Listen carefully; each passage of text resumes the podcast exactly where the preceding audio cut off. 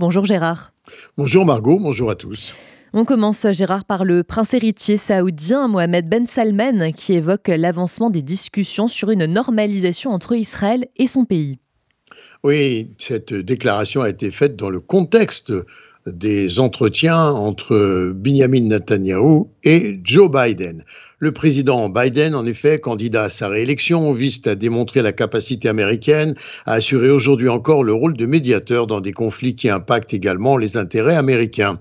Biden a soigneusement préparé à cet effet sa rencontre avec Netanyahu, qu'il a d'abord durant des mois tenu à l'écart de la Maison-Blanche, pour bien signifier que désormais, dans la relation de Washington avec le gouvernement israélien actuel, rien ne se fera plus de façon automatique. Israël devra donner des garanties à l'administration Biden sur sa volonté d'aller de l'avant sur les dossiers qui importent aux États-Unis.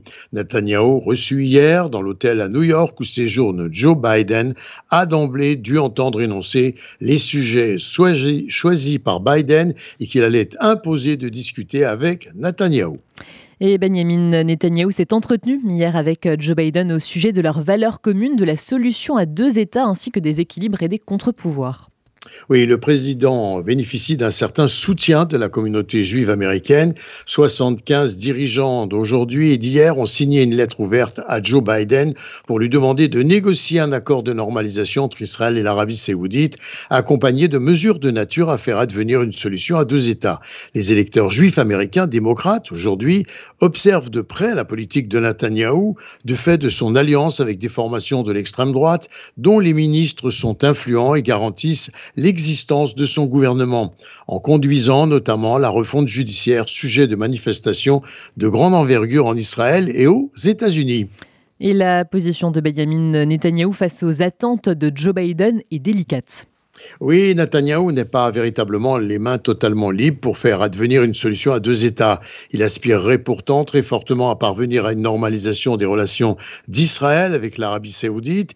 Les effets positifs pour lui-même et pour Israël seraient légion, d'autant qu'hier, enfin, comme nous l'avons dit il y a un instant, le dirigeant saoudien, le prince héritier Mohammed Ben Salman, a pour la première fois annoncé dans une interview à la chaîne américaine Fox News que son pays était en voie de normaliser ses relations avec Israël, avec l'exigence toutefois d'une contrepartie aux Palestiniens. Nous nous en rapprochons chaque jour davantage, a affirmé MBS. Et Benjamin Netanyahu a aussi réagi sur le conflit israélo-palestinien.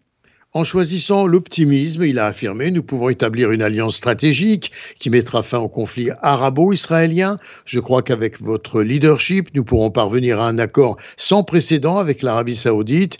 Une telle paix nous aiderait grandement à mettre fin au conflit israélo-arabe et à réconcilier le monde islamique avec l'État juif pour faire progresser une paix véritable entre Israël et les Palestiniens.